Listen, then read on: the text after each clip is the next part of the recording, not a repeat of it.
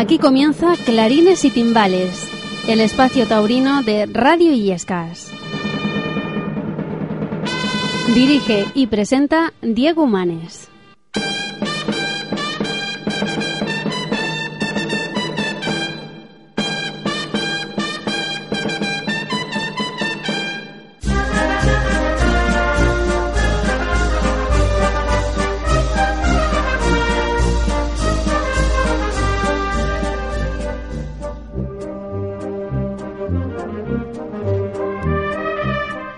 Bienvenidos un martes más a Clarines y Timbales. Hoy festividad de San Valentín.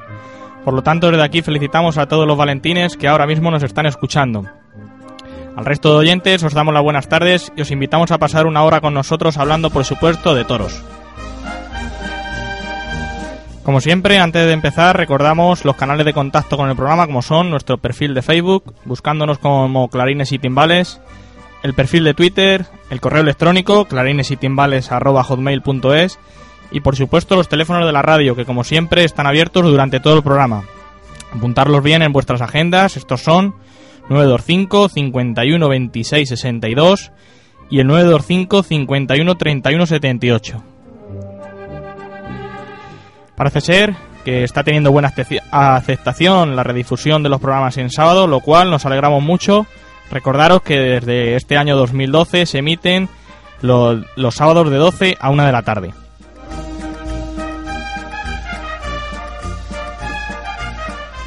Bien, dicho todo esto, para el programa de hoy hemos invitado a una persona involucrada en el tejido empresarial taurino, como es Juan Carlos Martín, conocido en el mundo taurino como Juan de Padua, gerente de la empresa Jucar Toros, de la localidad cercana de Cedillo del Condado. Con él hablaremos de su trayectoria profesional, así como de las dificultades que se le plantean hoy en día al empresario para poder confeccionar un festejo. Tal y como dijimos en nuestro primer programa, Clarines y Timbales, sería un programa taurino donde tendrían cabida todos los protagonistas de la fiesta. Para ello, en la segunda parte del programa nos acompañará Jonathan Moreno, vecino de Illescas, que es corredor habitual de los festejos populares del Carnaval del Toro de Ciudad Rodrigo, en Salamanca. Estos festejos se celebran este fin de semana y nos contará todo lo relacionado con ellos. Todo esto acompañado de nuestra sección habitual de música, hoy con el paso doble Agüero. Contaremos luego en su sección su historia, que es bastante curiosa, la sección de noticias de actualidad y la de análisis taurino con nuestro colaborador habitual Javier Humanes. Estaremos con todos vosotros hasta las 9 de la noche. Aprovechar para tomar un poquito de agua, que después de estos consejos publicitarios empezamos.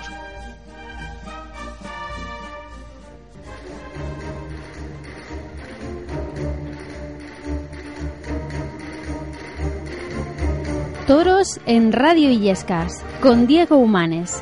Escúchalo en el 107.8 de la FM y en www.illescas.es.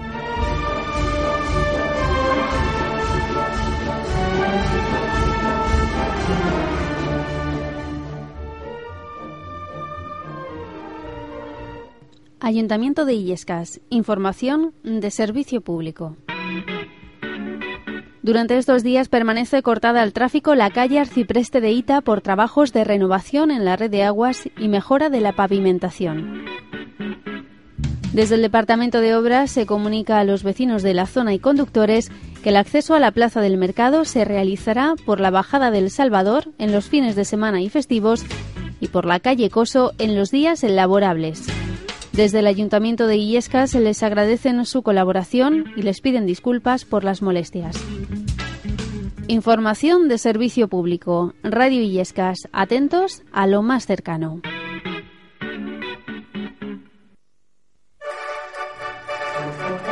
Clarines y timbales. Participa con nosotros. Teléfono 925 51 26 62 Correo electrónico radioillescas.es.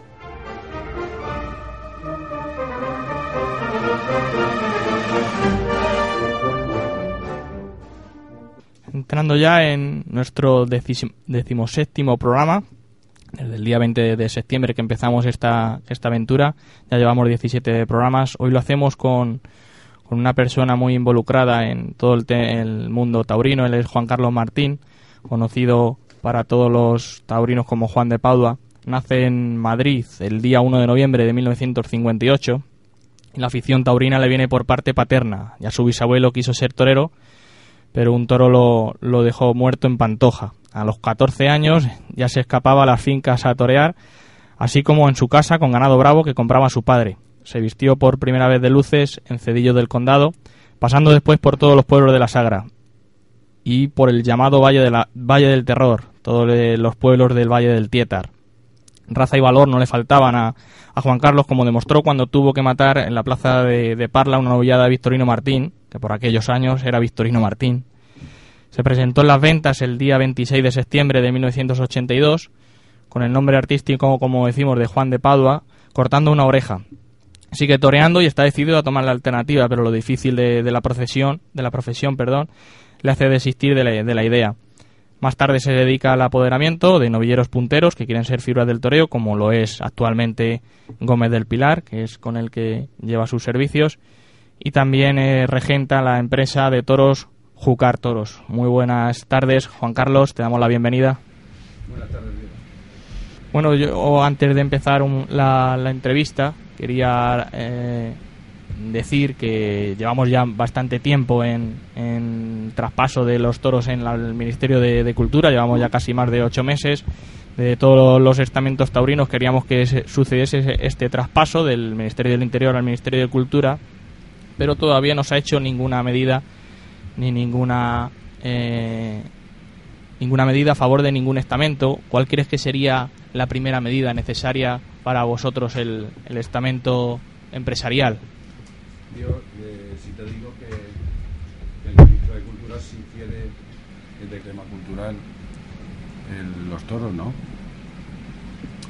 Entonces, yo pienso que, que sería el, mejor paso y, lo más acertado llevamos ya bastante tiempo, pero creo que una de las medidas que podría favoreceros a vosotros los empresarios sería la reducción de ese IVA en los festejos taurinos. Decía Juan Carlos sí. que para... ¿Me oyes ahí? Sí, perfecto. Que para una primera gran medida para vosotros los empresarios sería la reducción de IVA a la celebración sí. de los festejos. Sí, la verdad es que sería muy importante la reducción de IVA, eh, ya que en otras en otros gremios, pues el tema del IVA en menos del 18% que nos cobran a nosotros. Y sería en beneficio siempre del público y de, de todos los aficionados. Bien, pero yo creo que sería una de las medidas más favore que más podría favorecer para la, el aumento de festejos? Bueno, el aumento de festejos, eh, yo creo que independientemente del IVA, que, que, que nos ayudaría muchísimo, eh, sería otras cosas como la seguridad social, que este pagamos verdaderas barbaridades, en fin, una serie de impuestos que tiene el mundo del toro que otros gremios no lo tienen. Entonces, si pudiésemos reducir seguridad social, IVA, etcétera, pues nos ayudaría mucho más, claro. Porque ahora, ahora mismo, ¿en cuánto está el, el IVA? El IVA al 18. A, al 18. 18. Y otros espectáculos, por ejemplo, como el teatro, el cine. Teatro, cine, no lo sé exactamente, pero creo que hablan del 7. el 7 o el 8. El 8%. Damos la bienvenida también a nuestro colaborador habitual, Javier Humanes. En cualquier momento, Javier, puedes intervenir en, en la entrevista, como bien sabes.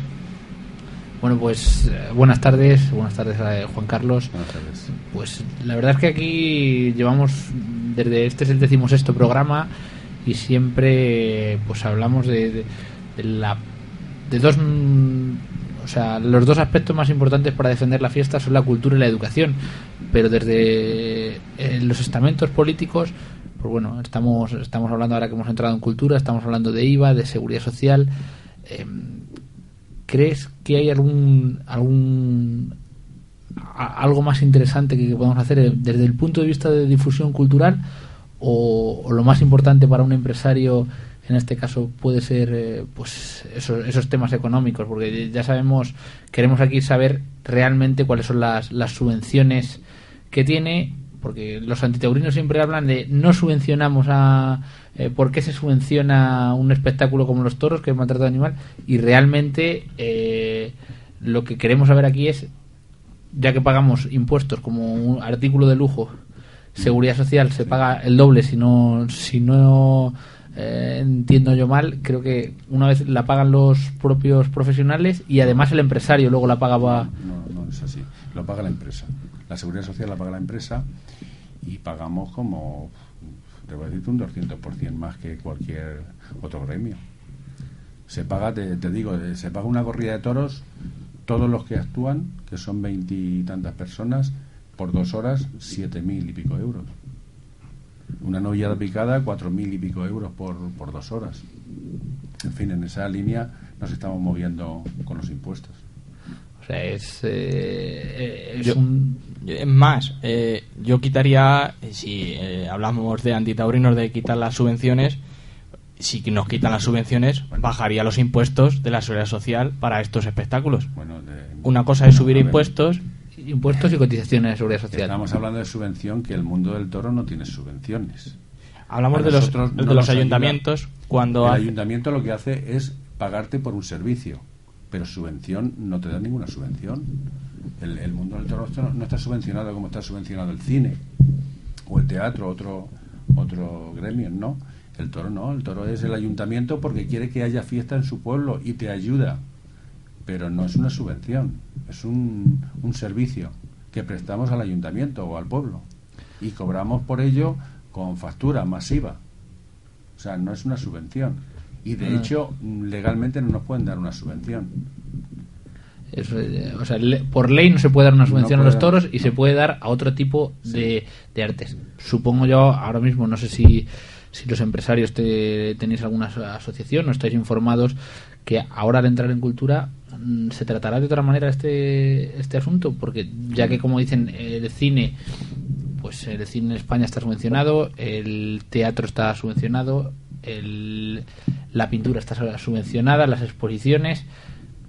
Eh, ¿Tenéis algún contacto o, No, en principio estamos eh, más centrados en otros temas, como es pues televisión, que se está tratando mucho ahora con, con lo del G10, Ujú. ¿no?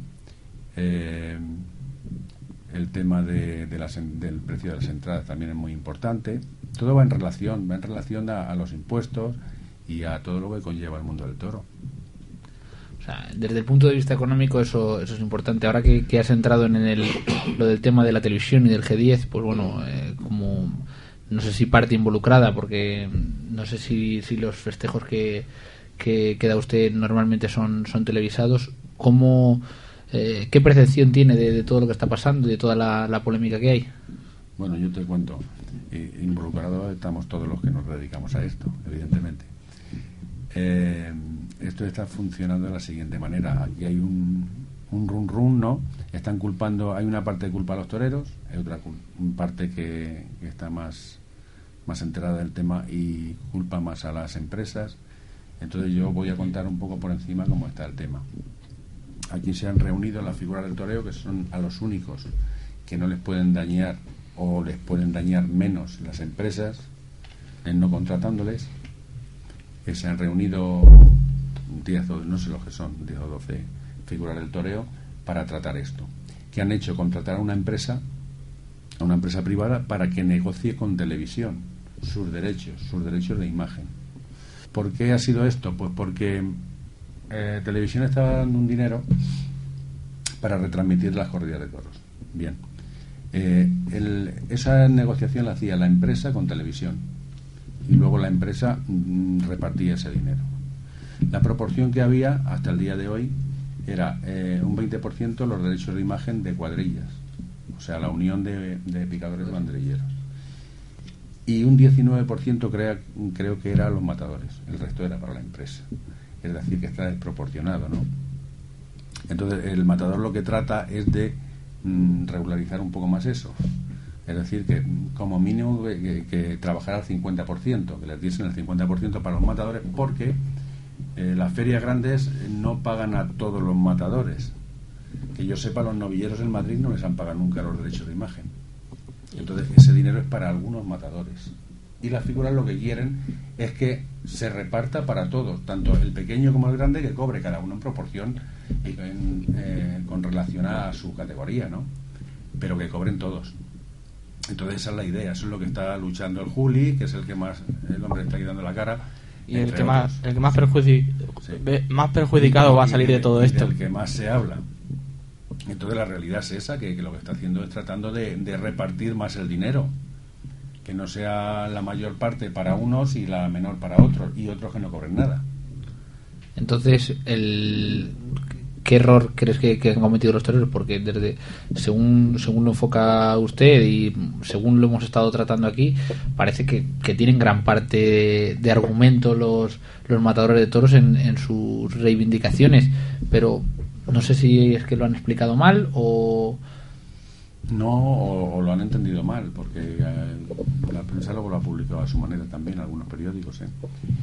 Eh, no, errores ninguno, lo están tratando ahora, cosa que no habían hecho anteriormente. Entonces, todo tiene su, su límite ¿no? y su momento. Ahora es el momento de, de negociar esto, que la empresa llegue a un acuerdo con los matadores o con la empresa de los matadores en este caso, que ha sido, ellos han contratado una empresa para, para negociar esto. Juan Carlos Javier es que ha sido torero y sufre por los dos lados, por de matador, De, torero y de empresario. Pero vamos, me pongo de parte de los toreros porque creo que tiene un razón.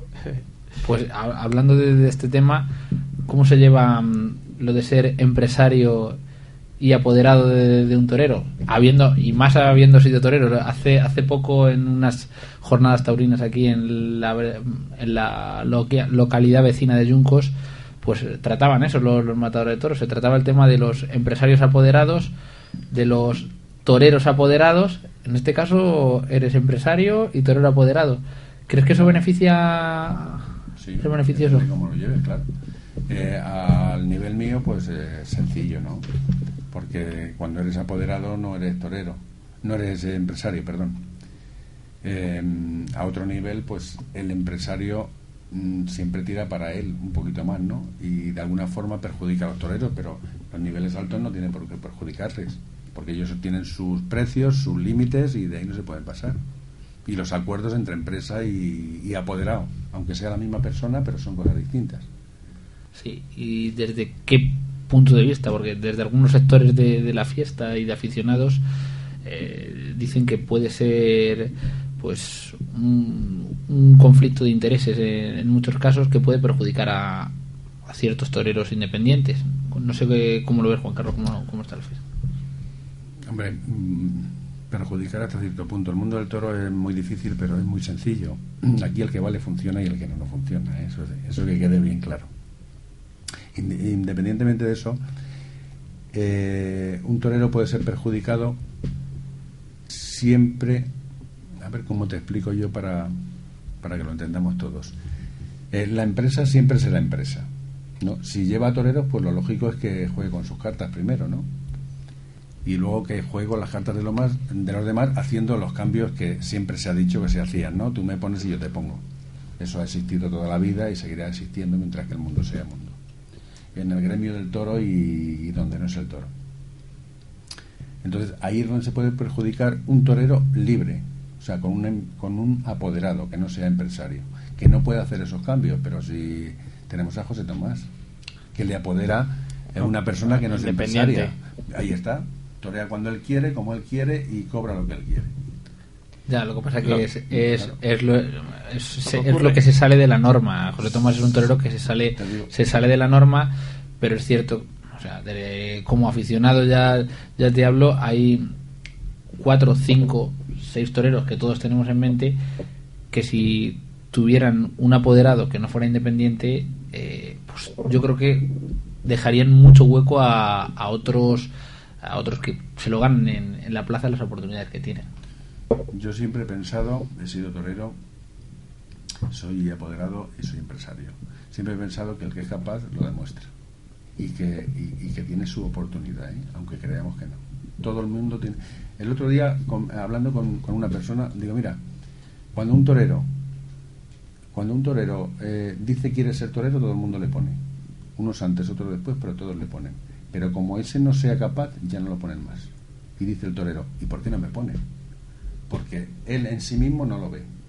pero esa es la realidad. Cuando uno es capaz, aquello rueda. Más deprisa, más despacio, pero rueda. Pero cuando no eres capaz, es muy difícil.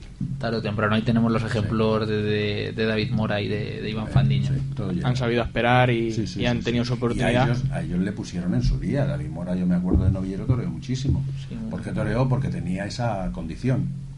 Entonces, hay muchísimos novilleros, todos sabemos, y no todos torean los que toreó David Mora.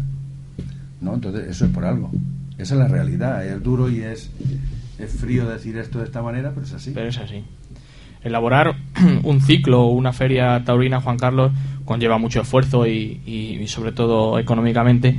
Yo quería que me contases cuál ha sido para ti la, feria más, más laboriosa de, de realizar que has hecho en tu trayectoria profesional. Mira, yo estoy llevando una plaza en Navarra, que es Peralta, y allí hay una feria de, perdón, hay una feria de novilladas. Entonces allí son cinco novilladas y una de rejones. Eh, son fechas claves, son el 9 de septiembre, del 9 al 12 o al 15, dependiendo de, son días seguidos, ¿no? Toda una semana. Entonces, esa fe- lo primero, la, eh, la fecha es malísima porque hay toros en toda España Claro.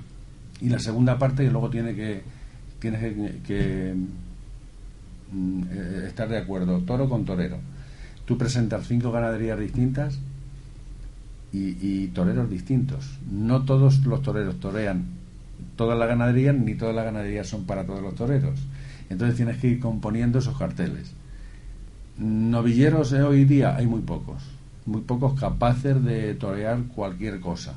Entonces no es fácil componer un, un- es fácil hacer una novillada en un pueblo, pero una feria es muy difícil, porque tienes que llevar todo eh, tienes que ir compenetrado, ¿no? Mucho el toro y el torero. La plaza es importante porque todos los toros no son iguales, dependiendo del tipo de plaza, si es el toro más grande, más pequeño, con más o menos cara, y el torero igual. No todas las zonas de España quieren a los mismos toreros, o sea, todos tienen derecho, pero hay zonas en las que les gusta el torero de más arte, a otros de más valor, y en proporción o en relación a los toreros así se, hacen, se echan las corridas también.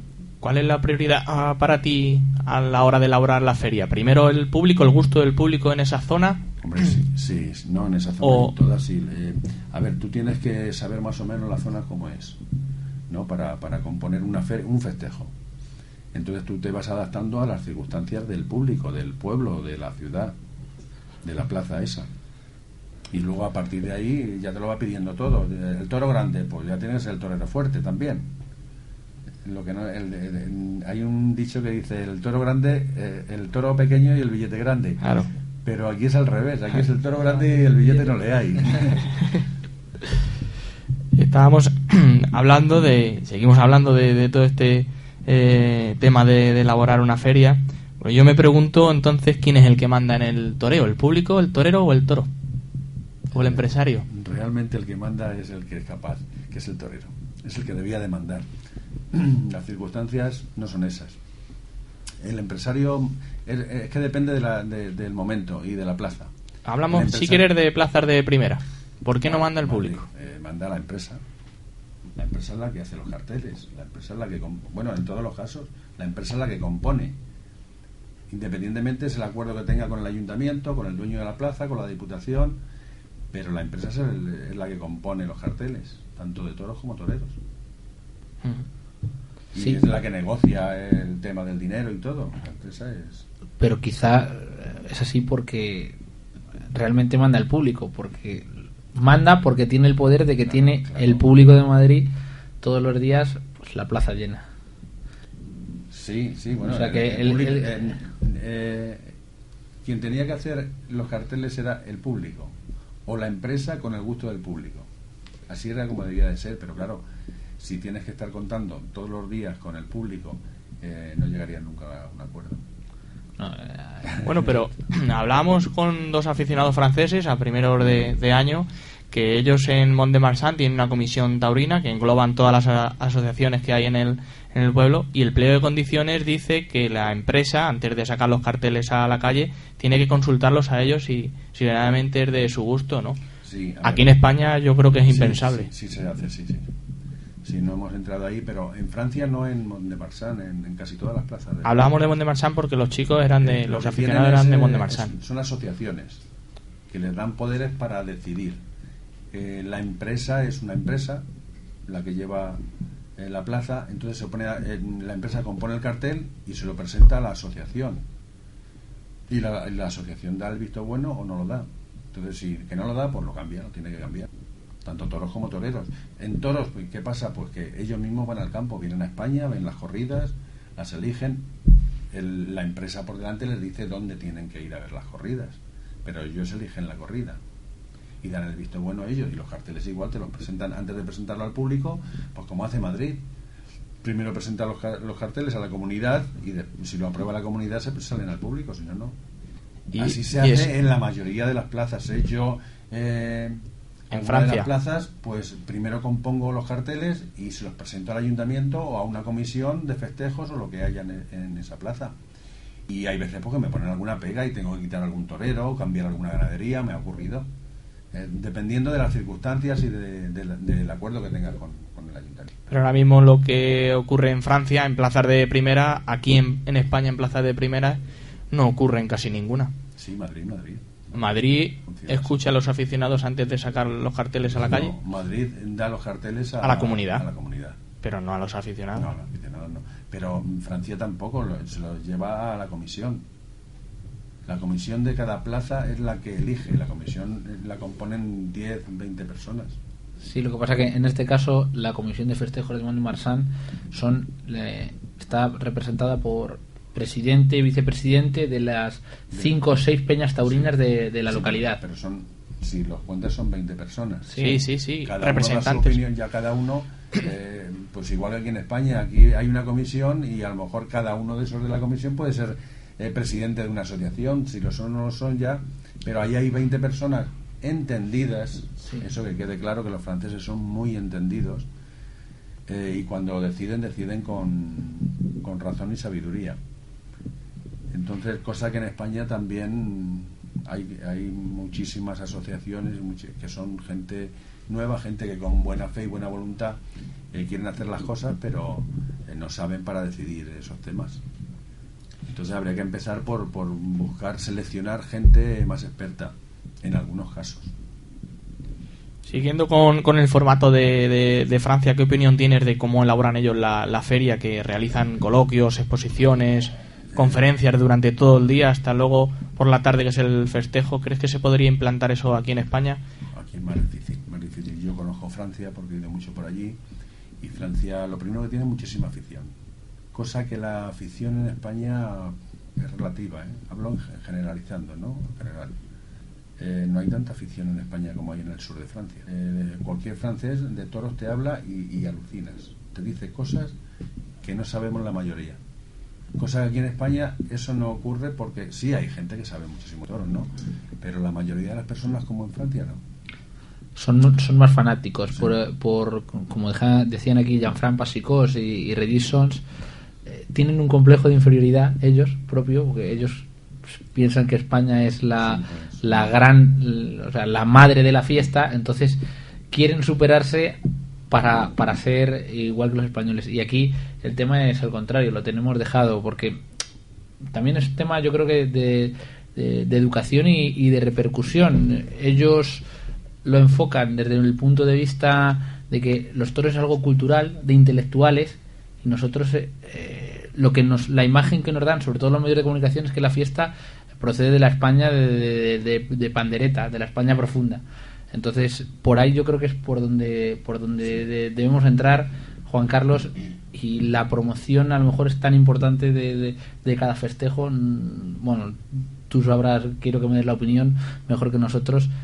La promoción de cada festejo es tan importante, todo lo que vaya alrededor, como realmente lo que es el contenido del festejo. Sí, evidentemente.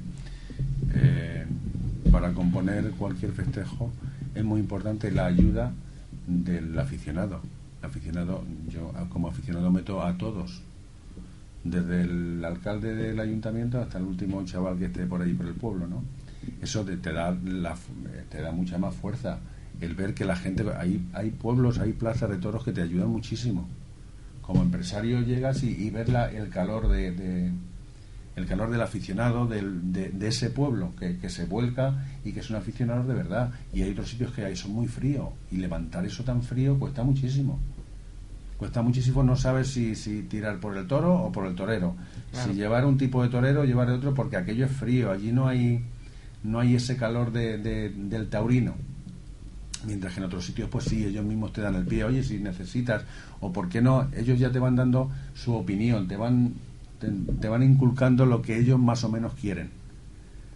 Posiblemente a lo mejor en esos públicos fríos se podría eh, fomentar la afición, como, como hablamos dicho, realizando ese mismo día de festejo diversos actos alrededor de, de la corrida de toros. Podría, podría ser una, una solución. Podría ser, lo que pasa es que como todo se mueve con el dinero, Claro. pues si el momento no es el más idóneo para, Para poder hacerlo. hacer pruebas. No, yo recuerdo en una ocasión, una época que estuve mucho por, por la zona de Portugal, hubo un empresario nuevo que cogía plazas y montaba una feria. Fuera de la plaza de toros montaba ferias. Fuera, ferias de maquinaria, feria de turismo, de coches, eh, de un montón de... Y la gente acudía y llenaba las plazas. Esto hace 8 o 10 años. Y además cogía las plazas fuera de las ferias. Y aquello no sé cómo se las ingeniaba el tío, pero metía gente en las plazas. Formatos, de, formatos diferentes. Hacemos, hacemos una pequeña pausa y seguimos hablando con, con Juan Carlos Martín.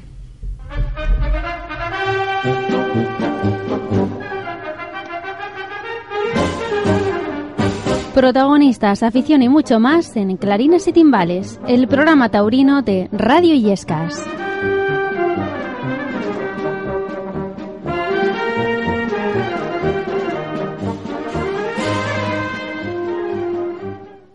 El tiempo que te quede libre, si te es posible, dedícalo a mí.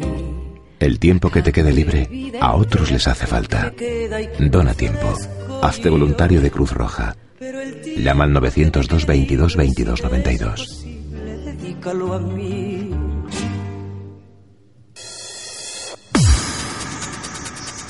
Toledo.portaletuciudad.com Toda la información que necesitas de tu ciudad. Cartelera de cine, noticias, actualidad, agenda de ocio, restaurantes, hoteles, guías de empresas, tiendas y toda la información y servicios que necesitas en Internet. Anuncios gratuitos, el tráfico, el tiempo, loterías, todo lo que buscas y mucho más. En toledo.portaletuciudad.com Y si eres empresa, creamos tu página web propia y la posicionamos en buscadores por solo 130 euros al año. Infórmate en toledo.portaletuciudad.com, el portal online más completo de tu ciudad.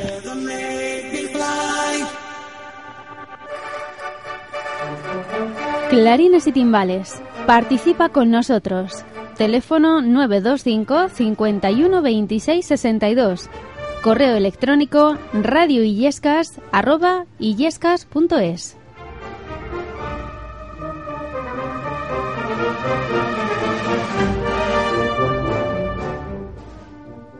Seguimos con nuestra sección de entrevistas. Hoy lo hacemos con Juan Carlos Martín, más conocido como Juan de Juan de Padua, el gerente de la empresa taurina Jucar Toros. Tiene la finca en Cello del Condado. He oído por ahí, Juan Carlos, por los mentideros taurinos, que estás elaborando un bolsín taurino en Cello del Condado. Cuéntame qué, cómo es esa idea. Sí, bueno, pues eh, la verdad es que se ha publicado hoy, por primer día. Entonces eh, se va a celebrar un bolsín que va a empezar el día 11 de marzo. De aquí al 11 de marzo pues hay tiempo para la inscripción. Creo que hay bastantes chavales ya, como 20 25 chavales había hoy. ¿Se puede apuntar cualquier aficionado o tiene que No, ser para- novillero? Para novilleros. Para novilleros. porque el premio eh, ahora se va se va a celebrar el bolsín eh, clasificando a los chavales para después que toren unas novilladas. Entonces la idea es eh, eh, coger a, a 40 chavales, me parece. De ahí sacamos novilleros para torear dos semifinales, dos novilladas sin picar. Y después la final está publicada celebrarla en Vargas. De, de esas dos eh, semifinales, la final sería en Vargas. Vargas en septiembre, en su Sí, feria. En, en la feria de septiembre, sí. ¿Y las clasificatorias que, que se harían allí en, Sí, sí, se van a hacer allí con vaquillas. allí en tu finca en Cedillo? ¿Las semifinales también allí? No, no, las semifinales se dan también en distintas plazas, Distintas localidades todavía sin concretar. sin concretar las otras dos. Entonces yo no me puedo apuntar, Juan Carlos. Si quieres ser torero, por supuesto que sí. Pues pronto cogemos el capote y nos vamos para allá. como y, pronto en el tiempo, si seguimos entrenando y, afianzándonos, podremos llegar como tu poder Dante Gómez del Pilar, un novillero muy puntero ahora mismo en, la actualidad. Sí, la muchísimas novilladas el año pasado. Este año yo creo que ya se tiene que plantear la alternativa. No sé si cómo lo verás tú como apoderado, ¿lo habrás hablado con él? Sí, la verdad es que la idea nuestra, en principio, eh, como bien sabéis todos, fue el triunfador de las ocho naciones, Madrid. Entonces el premio era torear en la feria de, San Isidro al triunfador de... Y entonces creemos que vamos a la feria. Estamos esperando a ver qué pasa, si las cosas ruedan bien y le enviste los toros y tal, tiene suerte, pues eh, seguirá por lo menos hasta mediados de temporada que tomará la alternativa. Esa es la idea. No tenemos todavía dónde ni cómo porque no nos lo hemos planteado hasta que no pase Madrid. Esa es la idea. Como torero que fuiste, la carrera ahora de apoderado hace un símil con el fútbol. Como jugador tiene que ser luego entrenador. Tú como torero no, o no.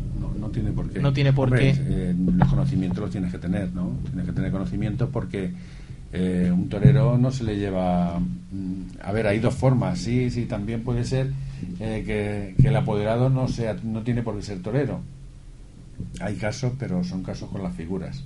Para sacar un torero tienes que tener conocimientos. Con las figuras, pues es gestión, es hablar con las empresas que lo pongan en las condiciones que se acuerde entre apoderado y, torero y nada más. Pero para sacar a un torero desde el principio, los principios, eh, le tienes que ayudar muchísimo, tienes que ir por los pueblos, le tienes que decir cosas, darle consejos, hacerle. Hacerle llegar a Madrid. Eh, Gómez de Pilar ha ido cinco tardes, me parece, a Madrid ya. Casi todas con buenos resultados. Sí, y la verdad es que si le han repetido es por algo también, ¿no? no, ahí no poner a la gente por ponerla. Este año pasado estuvo en Madrid, eh, no sé si ha sido este año o el pasado cuando estuvo dos tardes. Este, este 2011. Eh, fue a Barcelona, Sevilla, y en fin, una serie de festejos que, que la verdad es que él ha salido adelante a todo eso y está dando la cara.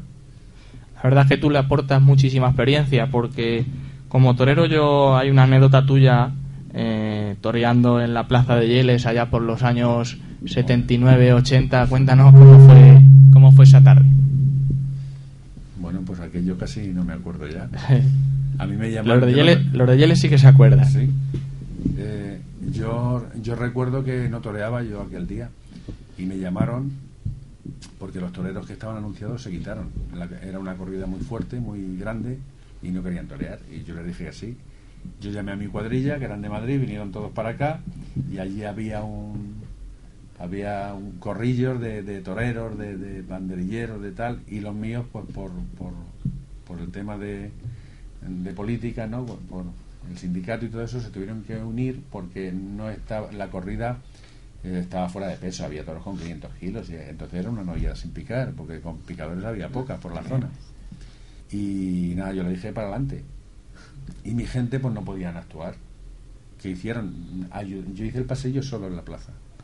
Aquel día, no ni banderilleros ni nada. ¿Y qué hicieron los míos? Pues ayudarme vestido de paisano. Por ayudarme, claro, si no sería imposible, ¿no? Claro. Me dijeron, te ayudamos, pero vestido de paisano porque mm, por respeto a los demás compañeros no podían actuar. Sin ningún problema. Se echó para adelante la corrida, salió estupendamente saliste triunfante. Sí, sí, sí. Luego el año siguiente me volvieron a contratar y no, no llegamos a un acuerdo, no fui. Ya no volví a ir más ahí. Cuando, cuando no te ponen baja, cuando no te ponen baja y cuando te ponen no van. sí, pero claro, eh, el problema era parecido. Sí, que Entonces yo para no tener problemas, tenerme que quitar como hacían otros, claro. yo les puse mis condiciones. Perfectamente. Yo, conmigo no voy a tener ningún problema, pero las condiciones se necesitaron, pues no fui. Perfectamente, pues para mí ha sido muy satisfactorio el que estés hoy con nosotros aquí en, el programa. Yo creo que hemos tocado todos los temas de actualidad, tanto de lo que se habla ahora mismo en el mundo del toreo, como son los derechos de, televisión de, los toreros, el mundo empresarial, con lo difícil que es montar un espectáculo taurino, y ahora esto último, en el tema de apoderado de Gómez del Pilar, a ver si tiene suerte y esta temporada ya le vemos como, como torero. Muchísimas gracias por haber estado aquí con nosotros, Juan Carlos, y nada más. Espero tenerte más, más por aquí, porque eso significa que, que has montado festejos por los pueblos de aquí de la localidad como lo estás haciendo hasta ahora estos años anteriores. Muchas gracias. Una pausa y estamos con Jonathan Moreno, él es eh, corredor habitual de, de los festejos populares del Carnaval del Toro en Ciudad Rodrigo. Nos va a contar cómo, cómo son esos festejos populares. Ayuntamiento de Illescas. Información de servicio público. Durante estos días permanece cortada al tráfico la calle Arcipreste de Ita por trabajos de renovación en la red de aguas y mejora de la pavimentación. Desde el Departamento de Obras se comunica a los vecinos de la zona y conductores que el acceso a la Plaza del Mercado se realizará por la Bajada del Salvador en los fines de semana y festivos y por la calle Coso en los días laborables. Desde el Ayuntamiento de Illescas se les agradecen su colaboración y les piden disculpas por las molestias. Información de servicio público. Radio Illescas. Atentos a lo más cercano. El tiempo que te quede libre, si te es posible, dedícalo a mí. El tiempo que te quede libre, a otros les hace falta. Dona tiempo. Hazte voluntario de Cruz Roja. Llama al 902 22 22 92. Dedícalo a mí.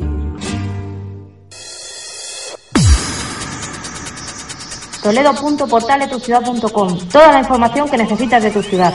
Cartelera de cine, noticias, actualidad, agenda de ocio, restaurantes, hoteles, guías de empresas, tiendas y toda la información y servicios que necesitas en Internet. Anuncios gratuitos, el tráfico, el tiempo, loterías, todo lo que buscas y mucho más. En toledo.portaletuciudad.com. Y si eres empresa, creamos tu página web propia y la posicionamos en buscadores por solo 130 euros al año. Infórmate en toledo.portaletuciudad.com, el portal online más completo de tu ciudad.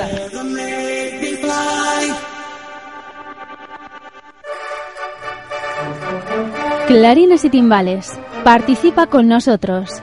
Teléfono 925 51 26 62. Correo electrónico radioillescas arroba.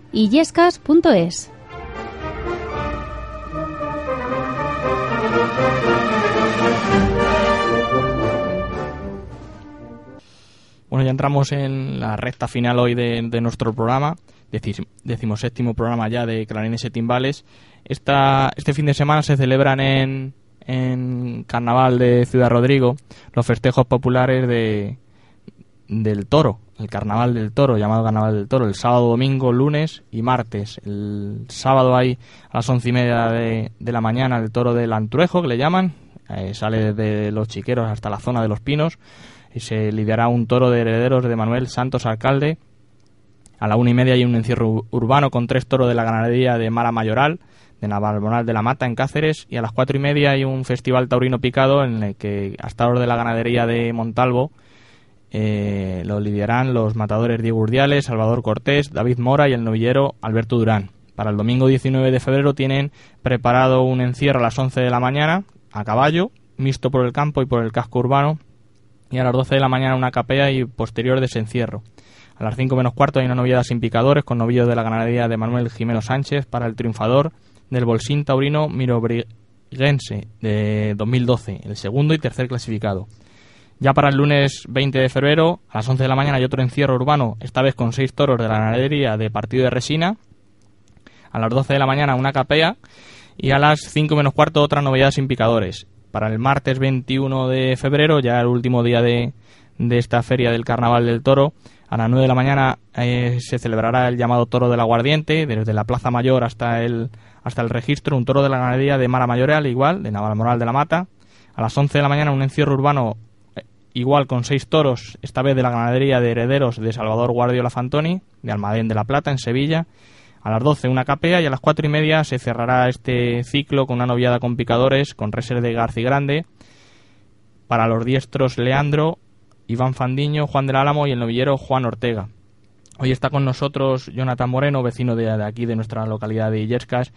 Él es corredor de, habitual de todos estos festejos eh, populares allí en Ciudad Rodrigo, en Salamanca. Le damos la bienvenida. Muy buenas tardes, Jonathan. Buenas tardes. Este fin de semana la verdad es que está bastante concurrido allí en Salamanca. Se concentra todos los corredores habituales de estos festejos allí en, Ciudad Rodrigo. Pues la verdad es que sí, la verdad es que nos desplazamos de cualquier punto de España, incluso de Francia, y esperamos pasar un buen carnaval y disfrutar de lo que más nos gusta, que es el toro.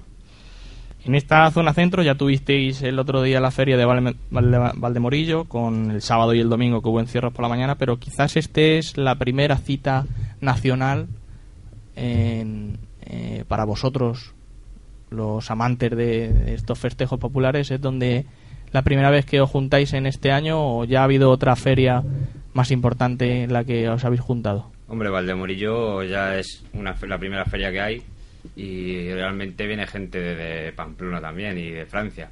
Valdemorillo. Valdemorillo, sí. Y pues esta hora Carnaval del Toro sería la segunda feria más importante que hay para desplazarse desde cualquier punto de España. Después de este Carnaval del Toro sigue con Pues luego ya sería el próximo punto más importante sería Vea de Segura, que es en Jaén, que ya sería para San Marcos en abril. Y seguidamente ya, pues a partir de abril ya habría más festejos populares en cualquier punto. ¿Cómo lo harás? ¿Te desplazarás hasta allí en coche? No sé si tendrás allí alojamiento o habitualmente vas o vienes o cómo se hacen. Normalmente yo el viernes por la tarde me desplazo a, a Salamanca, vamos a Ciudad, Rodrigo, a Ciudad Rodrigo concretamente, y normalmente tienes un alojamiento porque son varios días que estás allí y para estar en un coche no es, No es plan. no es plan de estar, y más ahora con el tiempo que hace de frío y demás. ¿Habitualmente hacéis esto cada vez que os desplazáis a una ciudad o simplemente vais y volvéis en el día? Por ejemplo, Bea, cuando- Bea de Segura es- también está lejos. Cuando son varios días se coge un alojamiento. Eh, normalmente yo a lo mejor si me desplazo a Castellón, que me suelo desplazar varias veces al año, a lo mejor lo hago en el, en el día. Pero normalmente si vas para varios festejos como sábado o domingo, normalmente coges alojamiento para estar todo el fin de semana. ¿Cuántos kilómetros habituales haces en un, en un trayecto como este? Ciudad Rodrigo estará. Ciudad Rodrigo 200, concretamente está a 330 300. kilómetros por ahí aproximadamente. Pues Cuando vas a Castellón, vas y vienes en el día, se hacen casi los hago a lo mejor 800. 800 kilómetros al día. Y al año, más o menos globalmente, O al año puedo llegar a hacer de 10 a 15 mil kilómetros, porque me recorro casi toda la geografía española, cada 6 o 7 años un coche nuevo, Jonathan. pues prácticamente. Supongo que tendréis asocia- asociaciones o colectivos, no sé si pertenecerás a alguna de ellas. No, no, normalmente nos juntamos un grupo de amigos y, y somos los que nos desplazamos a cualquier, cualquier encierro importante que haya por ahí. No hay un grupo especializado No, no para... tenemos peña ni asociación, nada más que un grupo de amigos que nos juntamos y, y nos desplazamos a cualquier encierro. Muy bien, pues y por aquí por la zona de, de la Sagra, zona centro, supongo que recorreréis todo. ¿Cuál es así el más más significativo para los aficionados que, que ahora mismo nos están escuchando poder acudir este año 2012 a poder visitarlo? Hombre, por aquí, por la zona de Toledo, creo que Añover y Villaseca de la Sagra son los más punteros, quizás, en la zona de la Sagra. Yo yo creía o suponía, muchísima gente habla de Santa Cruz de Retamar. Sí, también. Santa Cruz de Retamar últimamente, últimos años, está echando unas buenas noviadas para correr los encierros y lleva ganaderías importantes como el Currucén y demás. Y sí, suelen, suelen echar buenas noviadas. Eh, Jonathan, buenas tardes. Buenas tardes. Pues mm, yo te quería preguntar, estábamos hablando antes de los toreros, que, que los toreros eh, nacen toreros, dicen la mayoría, que, que no cogen el gusanillo por algo. ¿A ti de dónde te viene la afición? Eh, de los festejos populares, de, de corredor de encierros, eh, recortador. Bueno, pues la verdad es que desde pequeñito siempre me han gustado los toros y de chiquitito siempre pues, me ha apasionado el mundo del toro, ¿no? Y, empecé a jugar a los toros como cualquier otro niño puede jugar al fútbol y a raíz de ahí pues ha venido a más, a más, a más hasta el punto de que me recorro toda España para, para correr los encierros. ¿Crees que, ha bajado la afición como o la afición o el concurso de las de los festejos populares y la afluencia de, de público como, como ocurre en los festejos mayores? No, yo creo que eh, en los festejos populares ha sido al revés. Cada, cada vez hay más afluencia de público en, en este tipo de festejos. Entonces, lo que nos quieren vender a las administraciones y los antitaurinos, que no hay afición a los toros, es falso. El problema quizás sea lo que hablamos siempre, educación, difusión y dinero.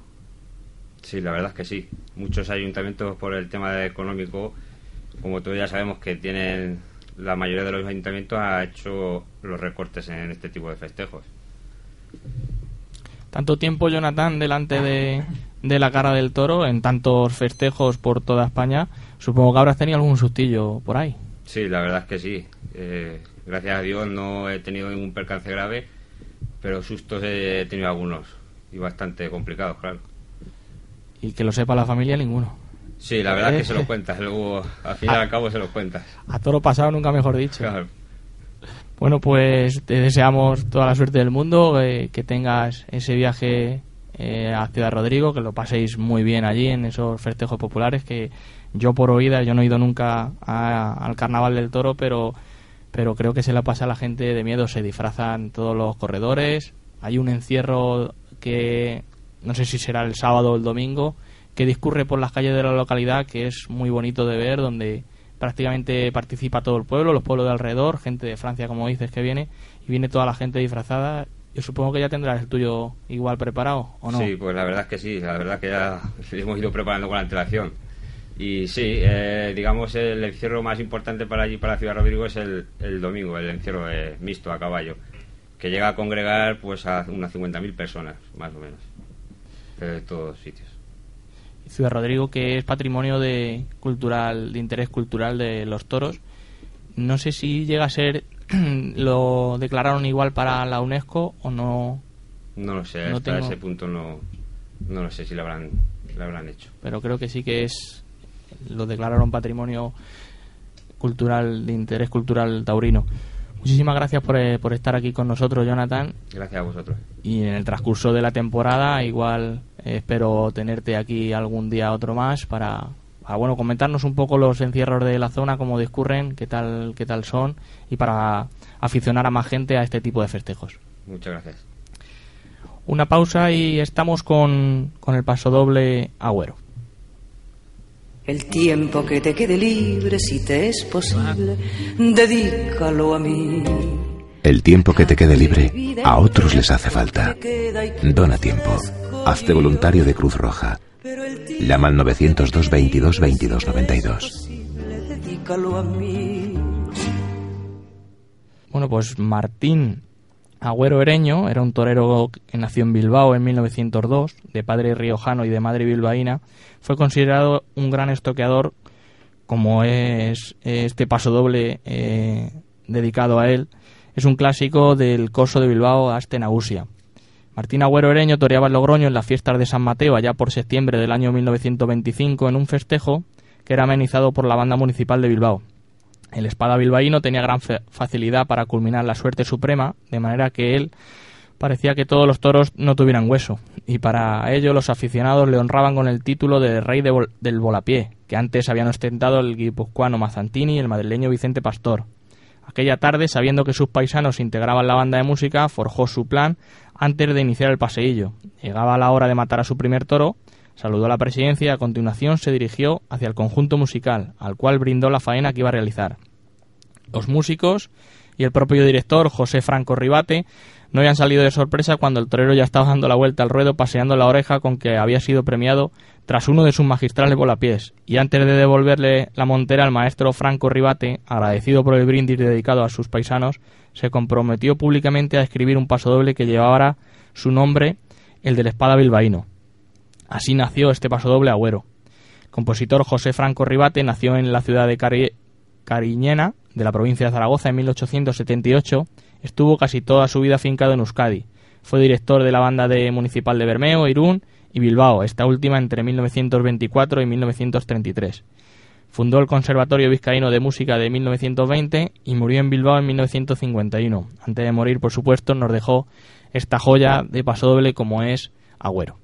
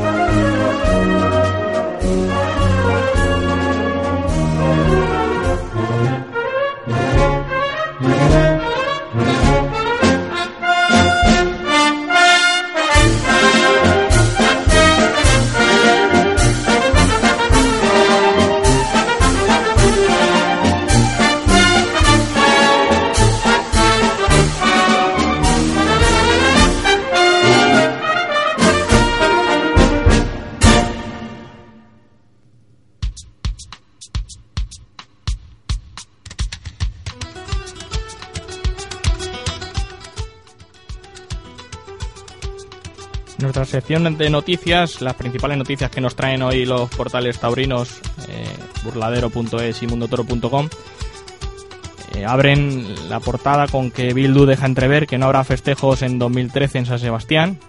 El gobierno de Bildu en San Sebastián ha dejado entrever que el próximo año no se celebrarán corridas de toro en Uyumbe, ya que su intención es replantear la situación del coso taurino para albergar otros usos que supongan dignificar más este espacio. Yo no sé lo que para ellos es dignificar más este espacio.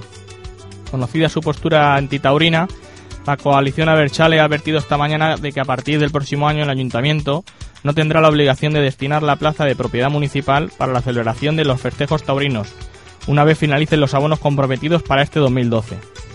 Según informa el, el Mundo.es, el concejal de urbanismo Ricardo Burutarán y el delegado de Hacienda Javier Vitoria no han querido confirmar que el próximo año no habrá toros, pero ante las reiteradas preguntas sí han dejado en el aire que el futuro de la plaza está ligado a los toros. Ante la insistencia de los medios, ambos se han limitado a decir que este año se mantendrán los festejos durante la Semana Grande por el compromiso existente y que en 2013 ya no habrá ninguna obligación. De adoptarse el veto a los toros, San Sebastián se uniría a Barcelona en su rechazo a la celebración de los festejos taurinos en su suelo. Ya veremos a ver lo que sucede en este año 2013 y veremos a ver si esto que han dejado entrever llevará efecto para el 2013 o por el contrario la masa social taurina de San Sebastián les hace un poco pensar a estos, a estos políticos que actúan por cuenta propia. Castilla-La Mancha Televisión nos lleva esta noche de Tentaderos. Estrena hoy martes 14 de febrero a las 10 y media horas. Tentadero, la afición a la fiesta de los toros podrá disfrutar adentrándose en el laboratorio de la bravura. En el Tentadero, en un territorio normalmente prohibido para el gran, público.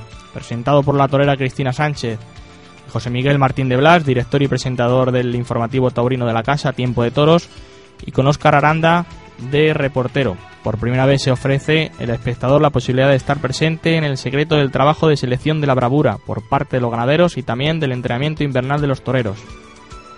Los secretos de la selección de la bravura en la voz de algunos de los ganaderos más relevantes, cuyas ganaderías que se han grabado serán la de encastes como Santa Coloma, Núñez, Murube y Domecq. Habrá también sorpresas como las lecciones magistrales del Niño de la Capea o volver a ver a torear a Cristina Sánchez, actualmente comentarista de la cadena, que por un día tomó la espada y la muleta. Una, una, noticia también alegre es que nace el primer hijo de Arrojado. Ayer nació el primer hijo de Arrojado, el toro de la ganadería de Núñez del Cubillo, indultado por José María Manzanares la pasada temporada en Sevilla. Se trata de un macho de nombre Galiano. Tanto él como la madre se encuentran en perfecto estado. Veremos a ver cuál será el resultado dentro de cuatro años en las plazas.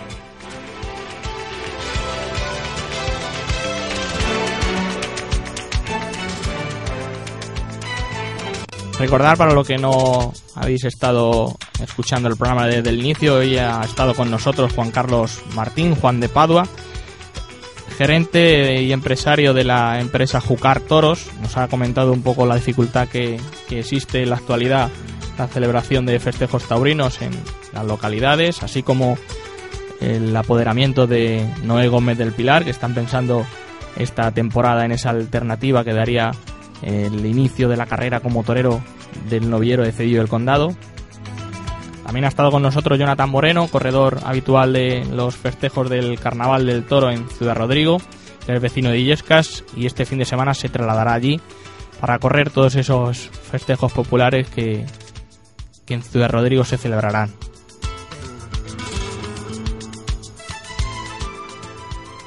Por mi parte nada más, desearos muy buenas noches. Invitaros a que escuchéis el próximo martes un nuevo programa de clarines y timbales, como siempre aquí, de 8 a 9 de la tarde, en el 107.8 de la FM, Radio Illescas, o también a través de la web del Ayuntamiento de Illescas en www.illescas.es. Recordaros también que el sábado de 12 a 1 de la tarde se repite este mismo programa que estamos emitiendo en directo desde los estudios de la radio. Muy buenas noches y hasta el próximo martes.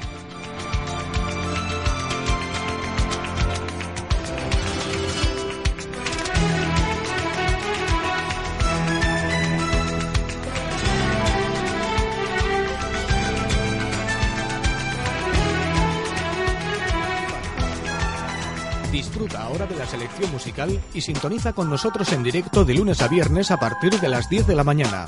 Radio Illescas, atentos a lo más cercano.